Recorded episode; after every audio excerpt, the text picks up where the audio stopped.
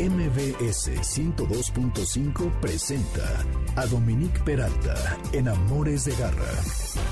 Everywhere se llama esta canción de la recientemente fallecida esta semana Christine McVie, integrante de Fleetwood Mac, uno de sus cerebros, gran compositora, músico, intérprete, ¿qué les puedo decir? De una mujer sumamente talentosa cuyo trabajo, cuya carrera se va a extrañar. Este es un mini, mini, mini homenaje como el que le hacemos todos los días y cada vez que escuchamos alguna de sus grandes composiciones y canciones. ¿Cómo están estos amores de garra? Bienvenidos hoy que es sábado 3 de diciembre.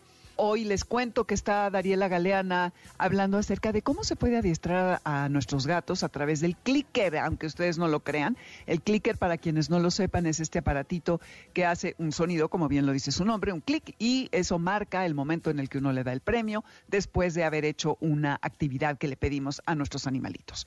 Luego Miguel Asensio hablando acerca de leer el lenguaje corporal de nuestro perro, eh, sobre todo en tres eh, partes que son fundamentales para no malinterpretar y tener problemas, además de que les tiene regalos, así es de que atentos.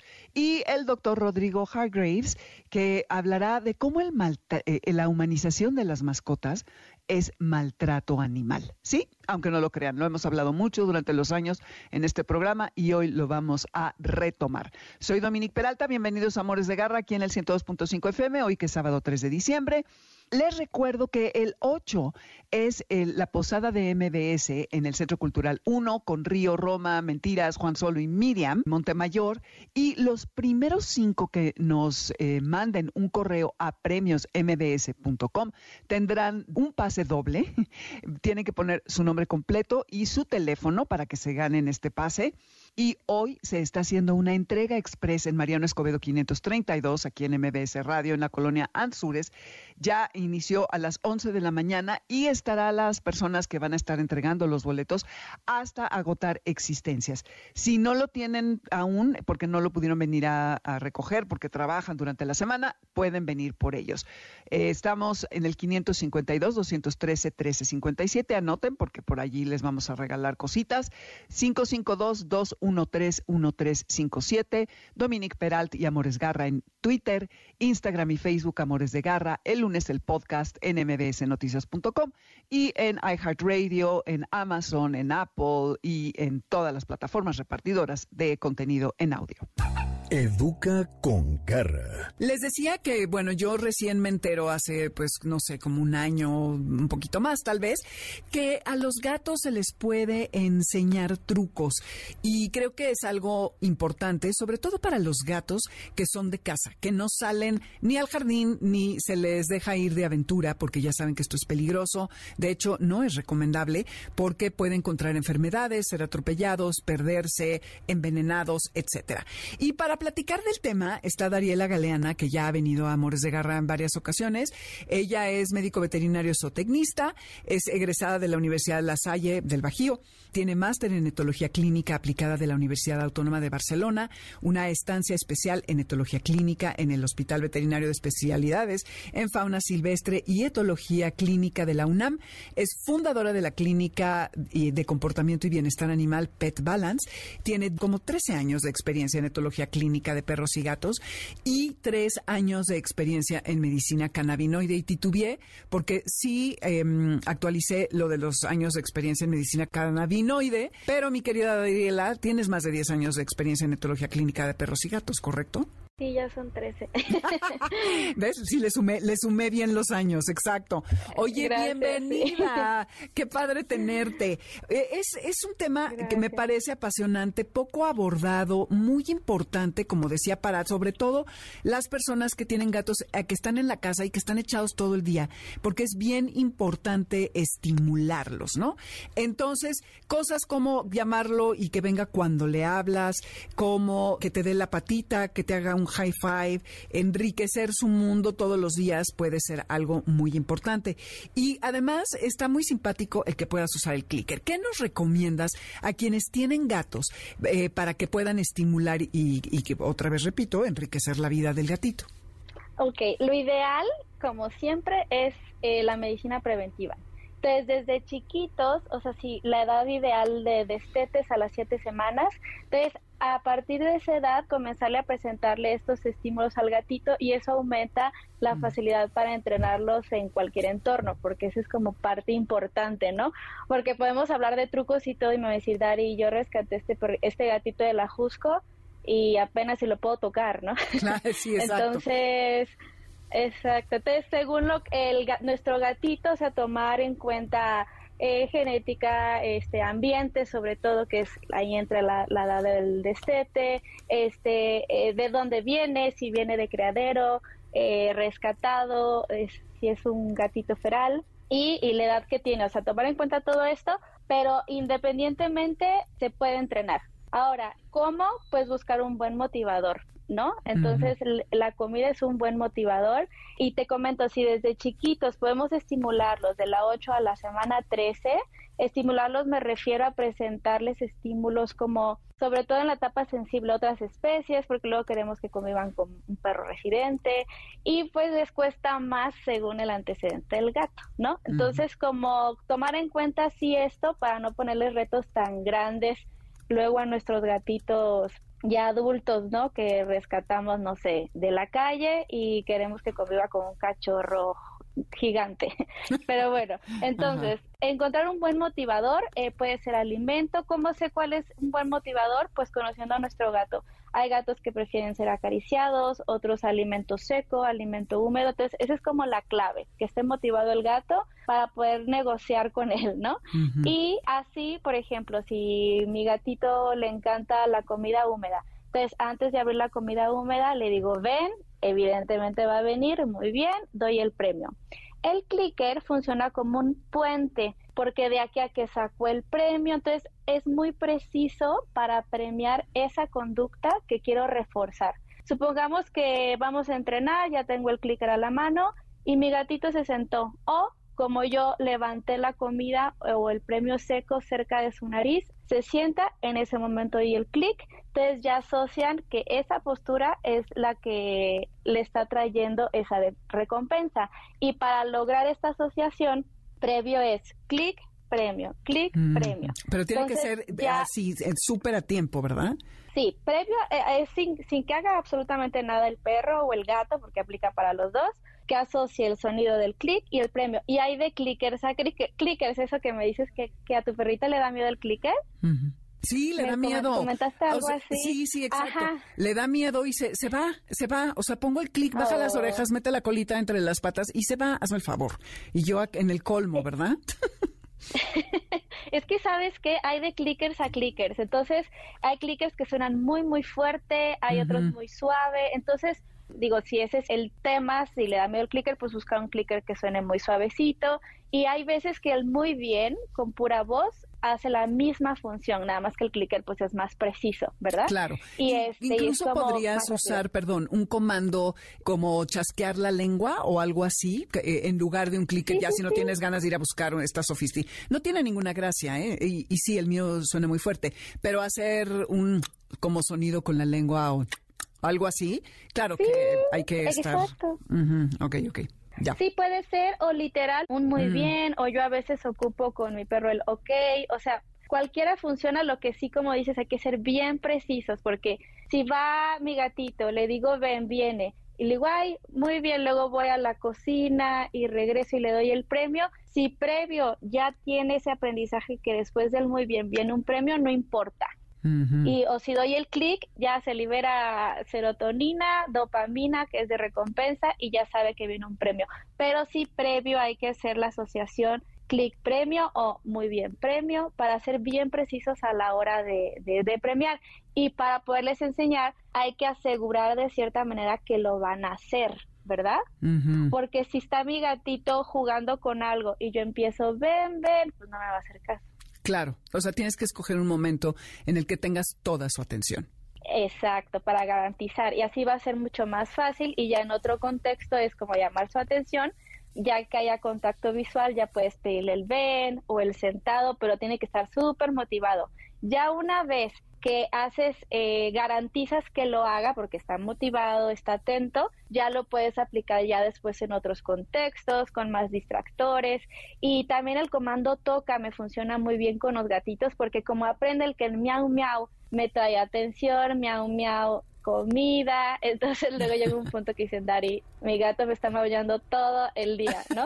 Entonces, claro, pues es la llave de acceso a todo. Entonces hay que tener cuidado de no caer en eso. Sí, que no sea eh, demasiado estímulo. Ahora, ¿qué podemos esperar del gato? Que se aprenda a sentar, que aprenda a venir hacia nosotros, que se acerque a nosotros, que nos dé la patita, o sea, que nos haga el high five famoso. ¿Qué otras cosas se les puede enseñar? A los gatitos? Lo que quieran, o sea, subir, bajar, saltar, el aro, o sea, trucos de fantasía, lo que ustedes quieran.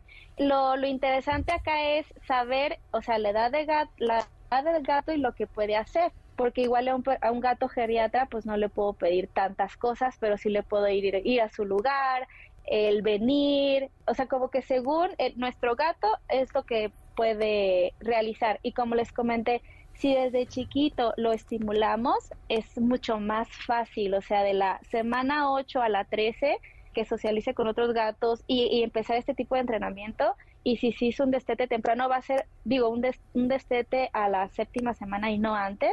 Para ellos es más fácil lograrlo. Entonces, cualquier gato puede aprender a cualquier edad, pero sí hay que tomar en cuenta pues los antecedentes para no frustrarse y tener expectativas reales. Pero pueden aprender cualquier cosa, cualquier cosa, cualquier subir, cosa. bajar, high five, eh, con apretar botones, los que están de moda esos botones. Sí, sí, en el piso, la Igual les podemos enseñar. Sí. Sí, sí, sí, y ya, o sea, en gatos también los podemos usar, en caballos, en todas las especies. ¡Ay, guau! Em, y hay que tener en cuenta que hay que ser pacientes, ¿no? Y no presionarlos. Cuando el gato o el perro se van, es que ya se hartaron. O sea, sesiones de 5 a 10 minutos son más que suficiente, ¿tú dices?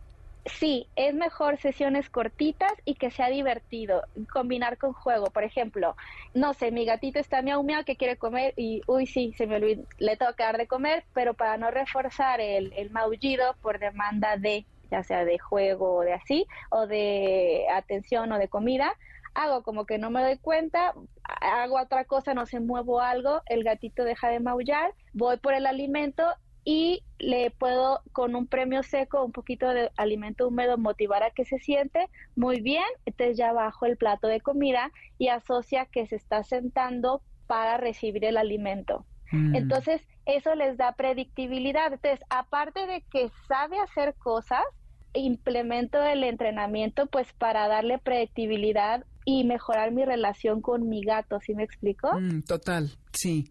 Es para que no se frustren. Sí, eso es bien importante porque sí se enriquece el vínculo y además te vuelves alguien más interesante para el animal porque resulta que lo premias, porque resulta que lo entretienes, porque convives más y lo desafías. Entonces a lo mejor el gato incluso está hasta deseando que sea la hora del entrenamiento y tal. Creo que es algo bien importante.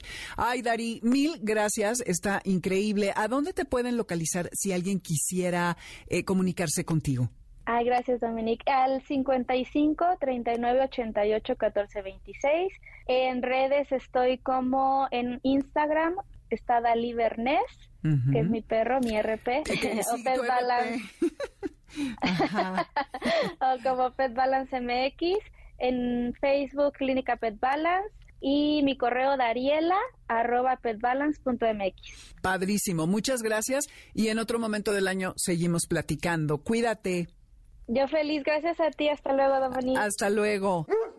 Radar de Garra. Pues miren, Garra Escuchas, ya hemos hablado acerca de este tema, pero nunca sale sobrando porque a lo mejor no escucharon el programa o no se acuerdan correctamente.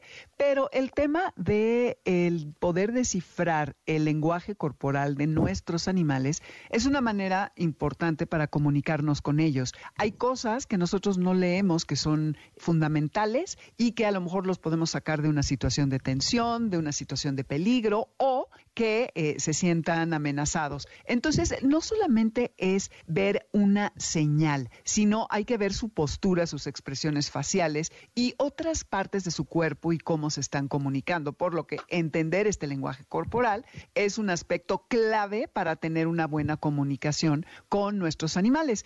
Y para hablar acerca de esto está Miguel Asensio, que es un entrenador canino acreditado por la IAABC, está registrado ante la APDT con 14 años de experiencia en comportamiento, obediencia y enriquecimiento para cachorros y adultos bajo la metodología Lima, que es menos invasiva y mínimamente aversiva, entrenador force free, sin maltrato, y desde entonces se ha enfocado en la educación de cachorros y su filosofía es la de educación positiva sin maltrato, ni collares de castigo, y ha participado también en distintos cursos de capacitación con grandes profesionales del entrenamiento y conductismo canino internacional. Actualmente dirige la Academia Educandog Positivo, da clases particulares y grupales, así como asesorías en línea. Y además, antes de empezar, Miguel, gracias por estar con nosotros, es alguien muy generoso que la vez pasada nos regaló una guía para el, digamos que el 101 del cachorro que tuvo mucho éxito, la regalamos, eh, bueno, él nos la, obsequió y hoy, ¿qué creen? Tú cuéntanos qué es lo que nos vas a dar, Miguel, de una vez. Hola, Dominique. ¿Qué tal? Me da mucho gusto saludarte otra vez y a todos los garrescuchas. Eh, sí, es, es, vamos a regalarles el día de hoy, tú definirás la dinámica. Vamos a regalar tres eh, paquetes de asesoría telefónica. Todas las personas que estén batallando por ahí con sus bestias, que tengan algún problema de comportamiento ya sea pipí y popó en casa, este, que sean perros aparentemente agresivos o reactivos, con mucho gusto hacemos este, una, una llamada telefónica y empezamos a orientarlos. Muy bien, pues entonces, las tres primeras personas que nos manden un mensaje al 552 213 1357 que digan quiero resolver una situación con mi perro, se ganarán esta asesoría vía telefónica. Y sin más, pasemos, Miguel, a este tema tan importante acerca del lenguaje corporal, que es muy importante para que podamos realmente saber qué está pasando con nuestros animales. Claro que sí, Dominique. Como lo mencionaste, el lenguaje corporal es un tema extensísimo, complejo, pero bien bonito, es bien bonito. Una vez que te pones a, observar a tu, a tu perro y empiezas a darte cuenta de todo este tipo de cositas que, que les vamos a comentar ahorita, lo comprendes mejor. Y cuando tú comprendes mejor a tu perro, puedes evitar situaciones de riesgo, este, mordidas principalmente a niños, puedes evitar peleas de perros en, en parques de perros y puedes también identificar si tu perro está cómodo o no con una situación. Afortunadamente ya ahora empezamos a tener más conciencia animal y vemos al perro ya no únicamente como una mascota, sino como un miembro de nuestra familia, ¿no? Y así como tú te preocupas porque tus hijos estén pasando un buen rato en una fiesta, en el club, en donde sea, pues te preocupas también porque tu, tu perro lo esté haciendo, ¿no? Entonces, bueno, vamos a, a empezar. Hay tres comportamientos en particular que me gustaría que abordemos, que son muy, muy, muy mal interpretados por nosotros. El primero es la cola todo mundo tiene la idea de que un perro moviendo la cola es un perro feliz, ¿no? Es un perro al que me puedo acercar. Esto no es del todo cierto hay que ver la posición de la cola.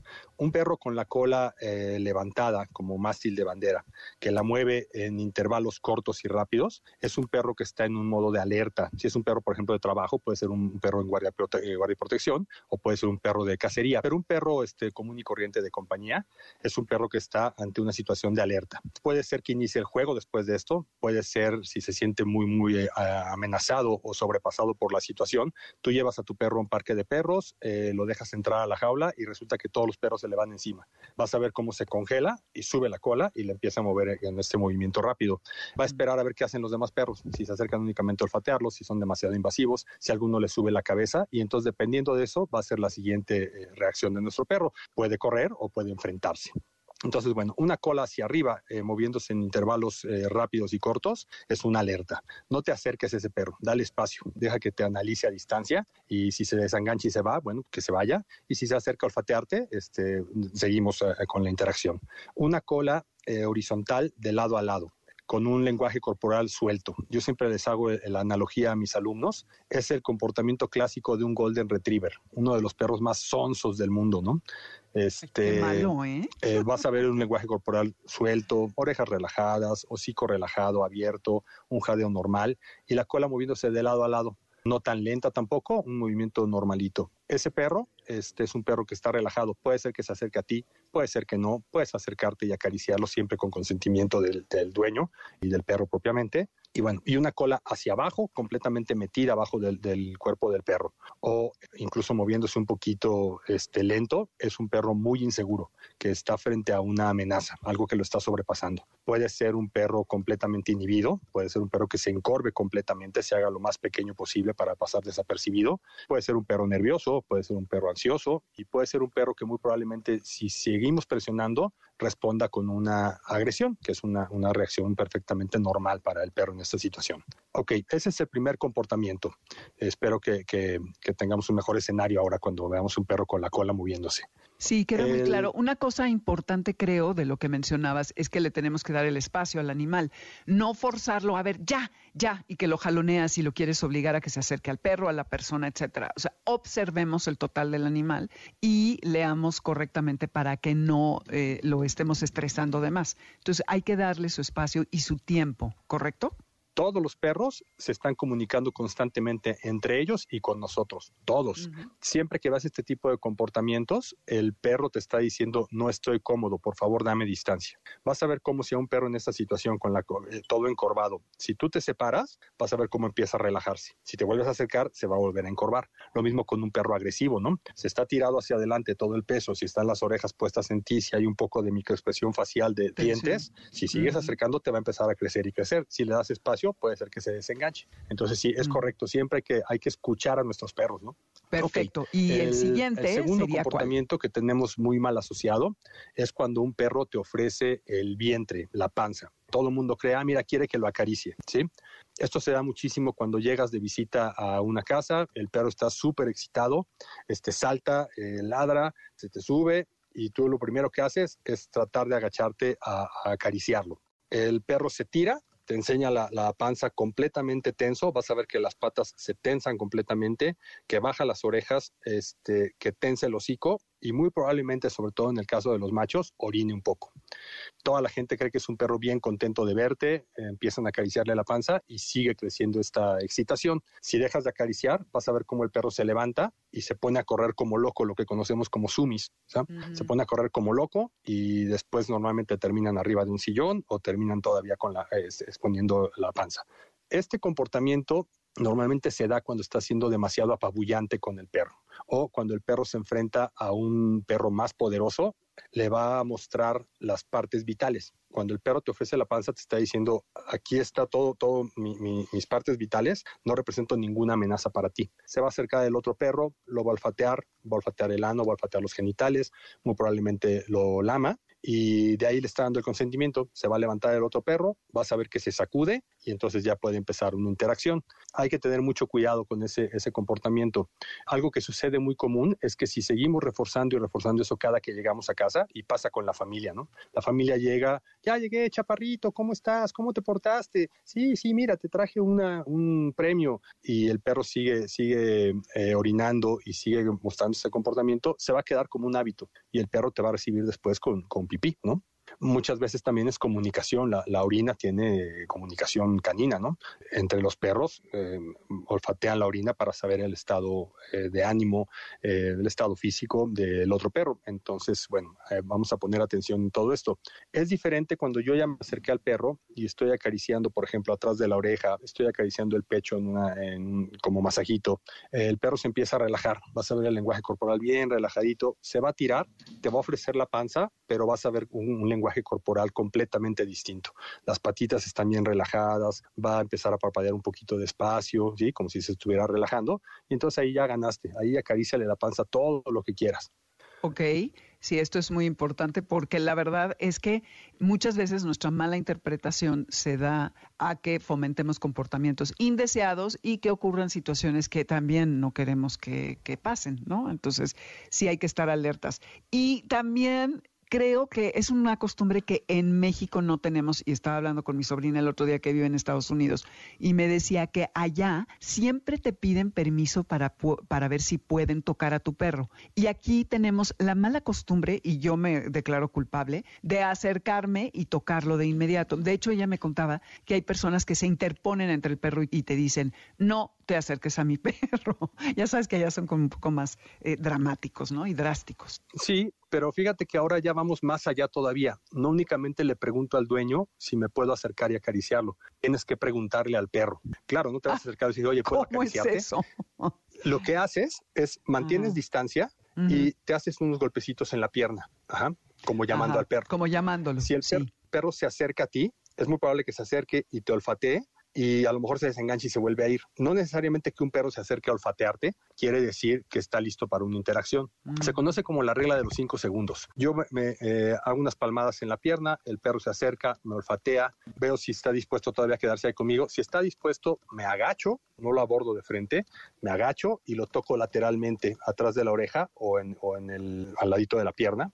Si veo que tensa hocico, que va de la mirada y que baja orejas, es un perro que no está nada cómodo. Le doy distancia otra vez y me vuelvo a agachar. Si el perro regresa ah, conmigo, vas a ver que cuando eso sucede es porque el perro tuvo un lenguaje corporal completamente suelto, entonces ella puedes interactuar. Esa es la forma en la que ahora ya se está manejando todo, todos los acercamientos a perros desconocidos en Estados Unidos y en Europa. Este, entonces espero que en algún punto pues acá podamos tener también toda esa cultura y esa educación para, para entender y poder preguntarle a un perro si quiere interactuar también con nosotros, ¿no?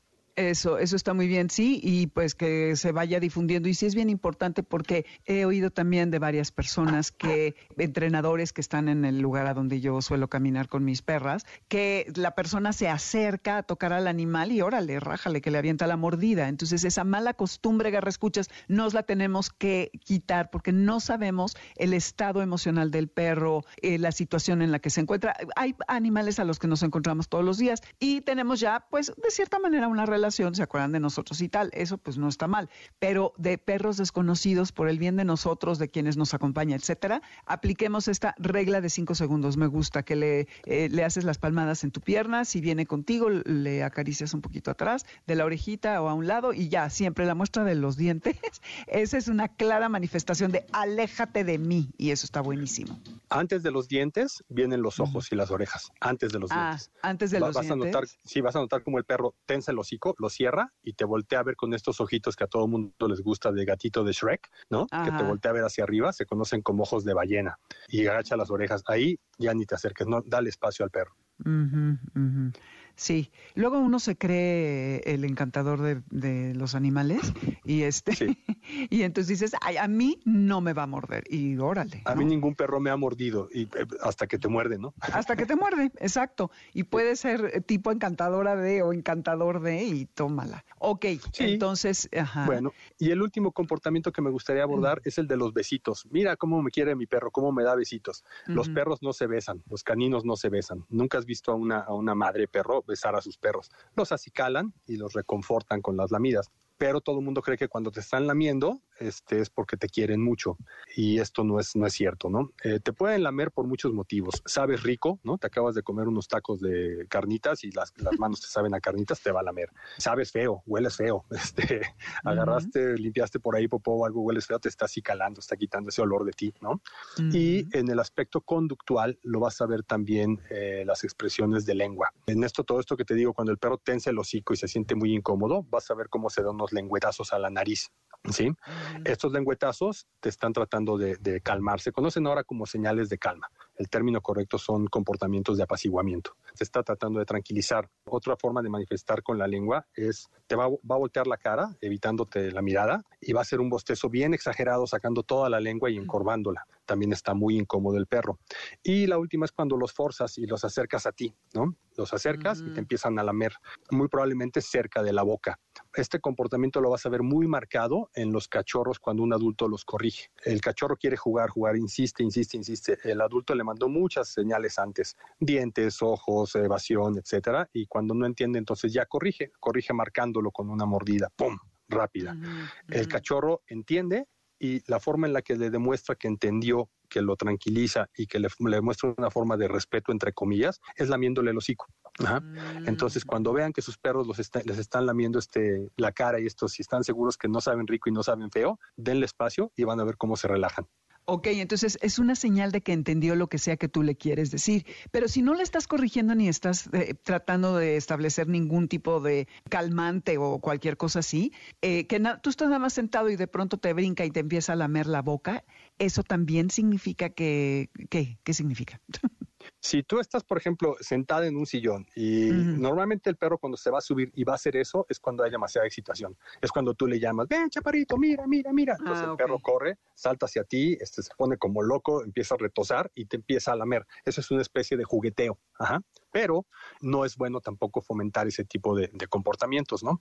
Al comportamiento que yo me refiero cuando te está lamiendo que estás muy pegado es precisamente, o sea, que estás invadiendo el espacio personal, ¿no? Que todos los seres vivos tenemos. Ah, ok. ¿Y eh, por qué no es bueno fomentar ese comportamiento? De estrés, ningún comportamiento de estrés es bueno fomentarlo. Gran parte de los alumnos que yo tengo me llaman porque el perro les salta, ¿no? Tienen, se compraron un gran danés y cuando está chiquito, ¡ay, qué bonito! Mira cómo se me sube. Pero cuando el perro crece, se te sigue subiendo. Yo siempre les digo, mira, si no te va a importar cuando te pongas el mejor traje para irte a una entrevista de trabajo o tu vestido blanco de gala para irte a una, a una noche este, de gala, si no te va a importar que tu perro te salte, ok, foméntalo. A mí en, particular no me importa que los perros me salten. Nunca lo fomento con los perros de mis alumnos porque voy a empezar a reforzar esos comportamientos. Cuando tú invitas a un perro a que se suba de una manera tan, tan, tan, tan efusiva, vas a empezar a subir y subir y subir ese nivel de estrés. Y un perro estresado normalmente tiende a, tener comportamientos, entre comillas, erráticos, ¿no? Puede ser que se ponga a correr como loco por toda la casa, puede ser que tire cosas, eh, que te ensucie el sillón, una serie de cosas, y todo eso se sigue reforzando y reforzando. Yo siempre les digo a mis alumnos, no juegues con tu perro dentro de casa. Bueno, pues muy claro, Miguel, muchísimas gracias. Nuevamente eh, te pido que nos repitas qué es lo que nos vas a regalar y ahorita les digo rápido cuál es la dinámica. Claro que sí, con gusto, Dominique. Este, una consulta telefónica, eh, no importa el tiempo que nos tardemos, no pasa nada, para que podamos platicar si tienen algún problema de comportamiento con sus bestias en casa. Perfecto. Las tres primeras personas que manden un mensaje al 552-213-1357, repito, 552-213-1357, que digan, quiero resolver el problema con mi perro, van a llevarse esta consulta con Miguel Asensio. Muchas gracias por venir, Amores de tus redes, ¿cuáles son? En Facebook me encuentran eh, Educando Positivo, todo con letra, todo junto. Es la única red social que manejo. Soy terrible para las redes sociales. Ay, haces bien, son un horror. Yo soy pésima, pero bueno. Nos vamos rapidísimo a un corte con esto que se llama The Sacred Souls for Now. Por ahora, esto es lo que tenemos. Nos vamos rapidísimo a un corte. Esto que estamos escuchando es The Sacred Souls for Now. Por ahora. Y ya saben, escríbanos a nuestro WhatsApp 552-213-1357 para que tengan su sesión con Miguel. Volvemos, no se vayan. Amores de garra, para los que amamos a los perros y a los gatos. En un momento regresamos. Continuamos en Amores de Garra con Dominique Peralta. Elderbrook, Take a Minute. Esto es Amores de Garra. Yo soy Dominique Peralta. Estamos en el 102.5 FM. En Spotify está la lista con la música. Van a mi nombre y ahí buscan la lista de Amores de Garra y van a encontrar de Tocho Morocho. 552-213-1357 es nuestro WhatsApp. Importante anotarlo para que se lleven las sesiones de resolución de problemas con Miguel Asensio, Dominique Peralta y Amores Garra en Twitter, Amores de Garra en Instagram y Facebook, en mbsnoticias.com. El el podcast. Radar de Garra. Pues Garra, escuchas, como les comentaba, esta costumbre que tenemos de mm, humanizar a las mascotas es realmente un error. Y es una tendencia que además se ha ido expandiendo con el paso de los años, porque, y no sé si esto también se deba mucho a las redes, que además de que nosotros somos ya cada vez más públicos, el tener una mascota también adorna muy bien nuestras vidas y los queremos presentar como algo que no son y tratarlos como seres humanos. Les atribuimos emociones, actitudes y todo tipo de, situaciones que no le corresponden a, a los animales y lejos de, ser positivo, es algo que les crea frustración y que daña de alguna manera la animalidad y que también es una falta de respeto. Y para hablar acerca de este tema, me da mucho gusto darle la bienvenida al doctor Rodrigo Hargraves, quien es médico veterinario por la Universidad de Chile, es coach estratégico, conferencista y pionero en implementar en Chile la terapia asistida con animales. También es creador del primer programa de este esterilización masiva y de la primera clínica veterinaria móvil en Chile y además es activista en la defensa de los animales. Rodrigo, bienvenido a Amores de Garra y, y qué gusto que estés por aquí para hablar de un tema que creo que cada vez es más relevante. ¿Qué dirías tú que es la antropomorfización para que no nos equivoquemos? Sí, bueno, primero que nada, muchas gracias por la invitación, Dominique, sobre todo para hablar de este tema que me apasiona tanto y que considero que además es, es relevante porque creo que también parte, ¿no? Esta humanización de la mascota, creo que es un tipo de maltrato, pero sin mala intención. ¿Ah? Yo recuerdo cuando yo partí trabajando hace 30 años atrás, me tocaba mucho el maltrato explícito, el, abandono, el golpear a, los animales, el, dejarlos que, no sé, tuvieran una enfermedad y esa enfermedad se acrecentara con el tiempo, esa negligencia, ¿no? Ese como era el tipo de maltrato. Ahora, este maltrato de la humanización, eh, yo creo que mucha gente ni siquiera sabe que está incurriendo en un tipo de maltrato. Lo primero que hay que aclarar también, Dominique, es que la gente confunde mucho lo que es el afecto que yo puedo sentir por mi mascota con la humanización, que son dos cosas totalmente distintas. ¿ya? Lo que yo pueda sentir por mi mascota, y si yo lo considero y lo amo como un hijo, no, no es cuestionable. No es un problema eso. El problema radica cuando a raíz de este afecto que yo siento por mi mascota, yo empiezo a adoptar conductas aberrantes, ¿no? Empiezo a hacer cosas que comprometen la salud y la emoción de mi mascota. ¿Ya? Por ejemplo, caemos en sofocar a la mascota. ¿no? Sobre todo cuando tenemos carencias afectivas, hemos tenido una mala relación en nuestra de pareja, eh, no hemos podido tener hijos, tenemos, no sé, una rabia contra el mundo, contra las personas, entonces volcamos esa falta de afecto en nuestra mascota y empezamos a sofocar a esta mascota. Entonces, cuando sofocamos a esta mascota, no la permitimos tampoco desarrollar todo su potencial como animal, digamos, no lo permitimos que explore el mundo, que que tenga, se relacione con otros animales también, y creamos animales demasiado codependientes de nosotros, que si nosotros no estamos, no ausentamos, el animal cae en un estrés excesivo o en ansiedad, ¿no? Yo creo que el, problema principal, Dominique, es que nosotros los seres humanos damos por sentado que así como yo veo el mundo, como yo siento y percibo el mundo, lo perciben todos los demás, incluidas nuestras mascotas. Y ahí no olvidamos que cada organismo vivo que hoy comparte con nosotros este planeta ha tenido que recorrer millones y millones de años de evolución buscando sus mejores estrategias de sobrevivencia y cada uno hemos seguido caminos distintos. La evolución de los perros, la evolución de los gatos, la evolución de los humanos es totalmente distinta. Entonces, la sensibilidad de los animales también son distintas. Por ejemplo, como percibe el mundo un animal es totalmente distinto a como lo percibo yo. Los animales ven en tonalidades distintas de colores, perciben sonidos que yo soy incapaz de percibir porque tienen un rango mayor, perciben olores que yo ni siquiera eh, lo puedo imaginar. De hecho, eh, en el caso del perro, el olfato es el sentido quizás más importante, incluso más que la visión. Ellos escanean el mundo con, con, el olfato. Entonces, si yo pudiera tener la oportunidad por un instante de estar en el cuerpo de mi mascota, me daría cuenta que yo percibiría el mundo de una manera totalmente distinta a como la percibo yo. Entonces, por esta razón, yo no puedo tratar a un animal de la misma manera como trato como trata a un niño, ¿no? Porque yo no puedo, por ejemplo, eh, tener poca conciencia de, en el momento de, utilizar, por ejemplo, eh, productos químicos para la limpieza, que probablemente esos productos le van a afectar a mi perro. O si yo uso perfume o le echo perfume al perro. ¿No? Entonces, como tú también bien decías a la presentación, muchas veces nosotros atribuimos emociones, de alguna manera proyectamos nuestros propios temores, nuestros propios miedos en nuestras mascotas, o le atribuimos emociones como el rencor, la venganza, o incluso eh, la felicidad, ¿no? De celebrarle un cumpleaños. La verdad es que nuestra mascota no tiene idea de lo que nosotros estamos haciendo, ¿no? Ellos viven en el momento presente.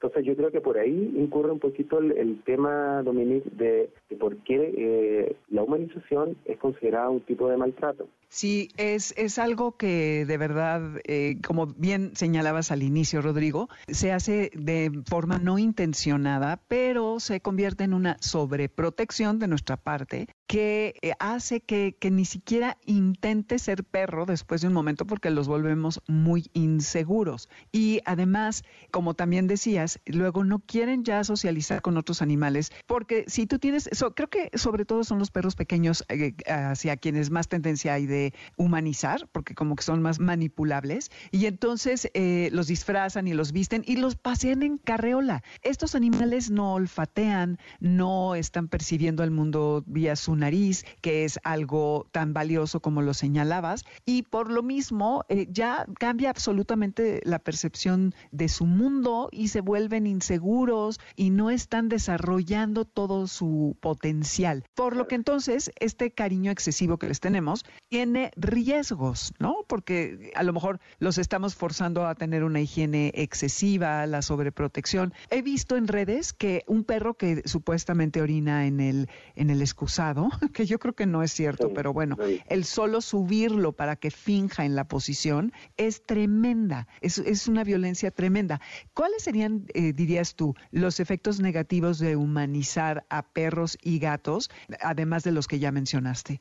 Mira, yo creo que lo, más eh, importante es que cuando adoptamos todas estas conductas de las cuales tú estabas muy bien describiendo ahora, creamos finalmente animales que son emocionalmente débiles e inestables. Mm. ¿Ya?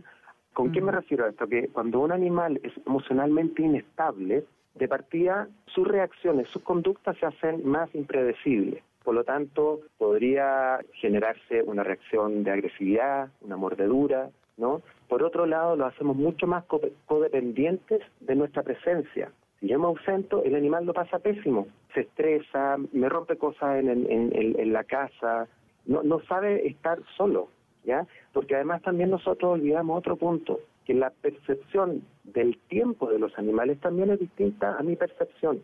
El animal vive el momento presente, el animal no está arraigado a un pasado y, le da vuelta a una situación que, mm. pasó en el, pasado o está pensando en el futuro que va a pasar. El animal vive el momento presente, ¿no? Entonces también, por ejemplo, nosotros, eh, mucha gente, a lo mejor eh, insiste en tener una mascota porque no puede vivir con una mascota, pero quizás no tiene las condiciones ideales para tener una mascota. Yo lo vivo a diario en Chile, en, yo vivo en un departamento, y veo que hay mucha gente que sale muy temprano en la mañana y llega a última hora en la tarde y tienen mascotas, y esas mascotas están todo el día solas. Entonces yo digo, esta necesidad de tener, querer tener una mascota, pero pensamos mucho en nosotros, en lo que es bueno para mí, pero no pensamos qué es lo bueno para esa mascota, si esa mascota va a estar a gusto o no. Sí, totalmente.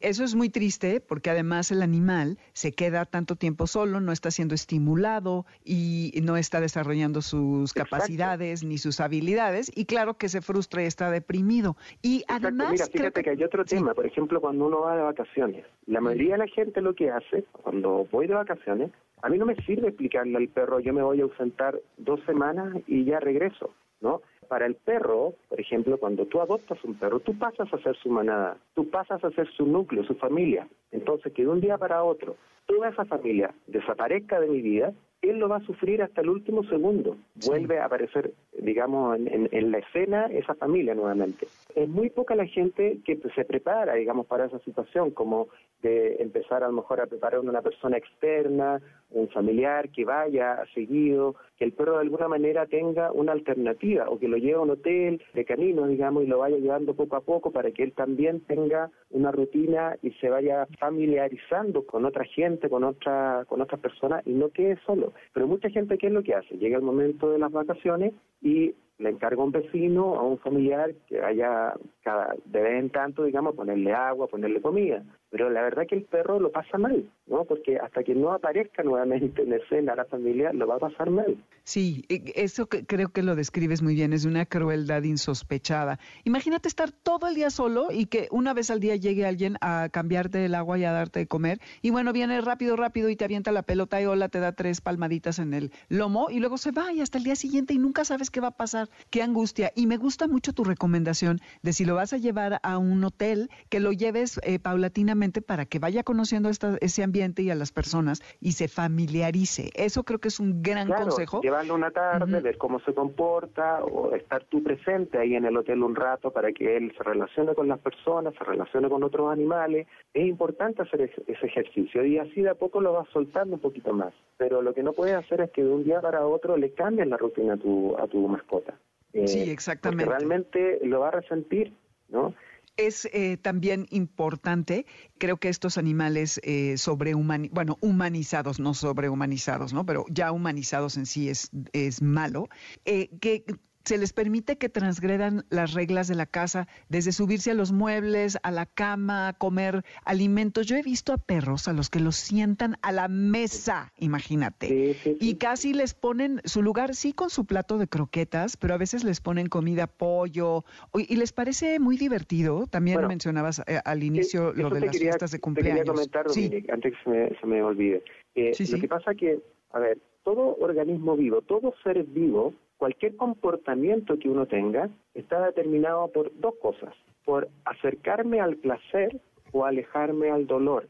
Mm. Entonces, ¿qué es lo que pasa? Mm. Porque mucha gente me dice, pero es que a mi, a mi perro le gusta eso. A mi perro le gusta estar eh, eh, echado al lado de un calefactor. A mi perro le gusta que yo lo vista. A mi perro le gusta comer dulce. Entonces yo le respondo, ok, claro, porque toda conducta que me lleva al placer, obviamente el perro va a preferir eso, ¿no?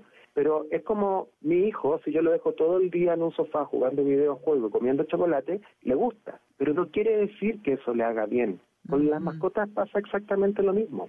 No le hace bien, ¿no? Entonces, tenemos que aprender, primero que nada, a respetar la diversidad, a respetar y entender que es un ser totalmente distinto a mí. Y creo que ahí ya yace la, la, la belleza, digamos, de crear una relación con un ser distinto a mí me, me, enfurece un poco cuando veo todo esto de estas celebraciones de cumpleaños que no, disfrazan a todos los animales, les cantan el guau guau guau, eh, porque siento que los ridiculizan y, y el animal además no entiende nada. Eh, De hecho, me tocó ir a, a una entrevista una vez y el locutor ahí de, del set me, comentaba que él había ido a un cumpleaños de que no sabía qué cumpleaños iba y finalmente era el cumpleaños de uno de los perros y que en la fiesta habían otros perros y se pusieron a pelear entre ellos. Claro. porque si el animal lo llevas a un lugar que no conoce, lo expone a la, a la presencia de otros perros que a lo mejor nunca ha visto tampoco, más todo el show que se hace de música, disfrazarlo, en fin,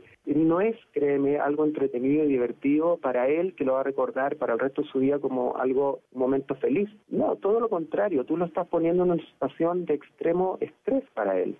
Y esto es lo que la gente tiene que entender.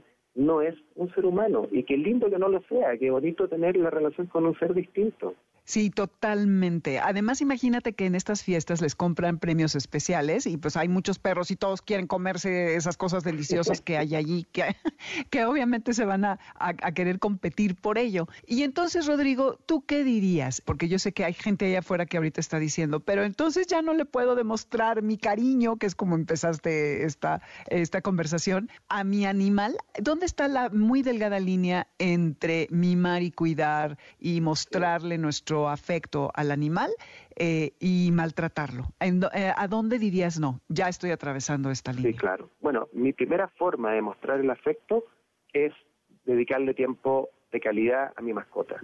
No sirve nada que yo tenga un perro de adorno en la casa.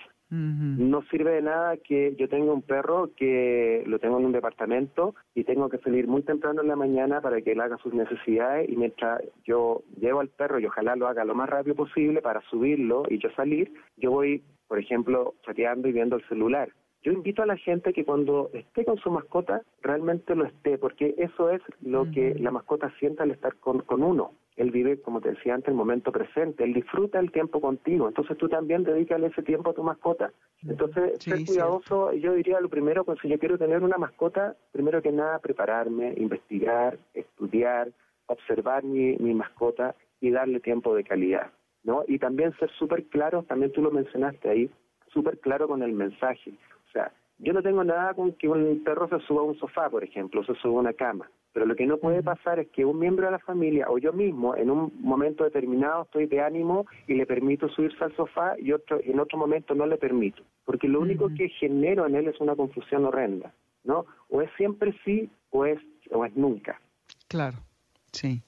Uy, pues está eh, tremendo todo esto. Rodrigo, concluimos con que a los perros y a los gatos hay que permitirles ser perro, dejarlos ser perro, que corran, que exploren, que olfateen, que se ensucien, que socialicen, que ladren, que jueguen y que no estén sentados a la mesa con nosotros y disfrazados porque eso solo les genera frustración. Muchísimas gracias por platicar con nosotros. Si alguien quisiera preguntarte algo, en, ¿tienes redes a dónde se podrían comunicar? Sí, mira, mi apellido es un poco complicado de deletrear, pero tengo un Instagram que lo, lo armé hace poco porque no tenía, la verdad, un Instagram de esto, pero ahora estoy poniendo contenido sobre, sobre este tema, que es arroba rodrigo-argreaves, que es como se escribe mi apellido, rodrigo-argreaves.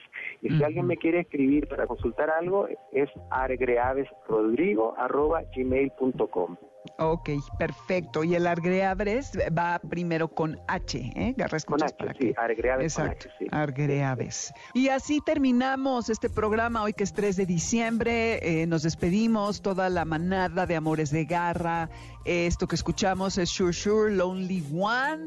Nos vamos a este ritmo. No olviden que eh, pueden venir a recoger sus boletos en una excepcional entrega express para la posada del jueves 8 y que nos manden su mensaje al 552-213-1357 para sus sesiones telefónicas con Miguel Asensio. En Spotify, la lista con la música y en nombre de Alberto Aldama, Felipe Rico, Karen Pérez, Moisés Salcedo, Adriana Pineda y Víctor Luna en los controles, nos despedimos, nos escuchamos el martes con Jesse Nexa, el jueves con Pontón y obviamente el próximo sábado de 2 a 3 de la tarde por aquí. Y quédense que viene Líneas Sonoras con Carlos Carranza. Ahí se ven. Y ya saben, la vista en alto siempre que pasen con sus animales, no en el teléfono. Adiós. MBS 102.5 presentó Amores de Garra con Dominique Peralta. Te esperamos el siguiente sábado a las 2 de la tarde por MBS 102.5.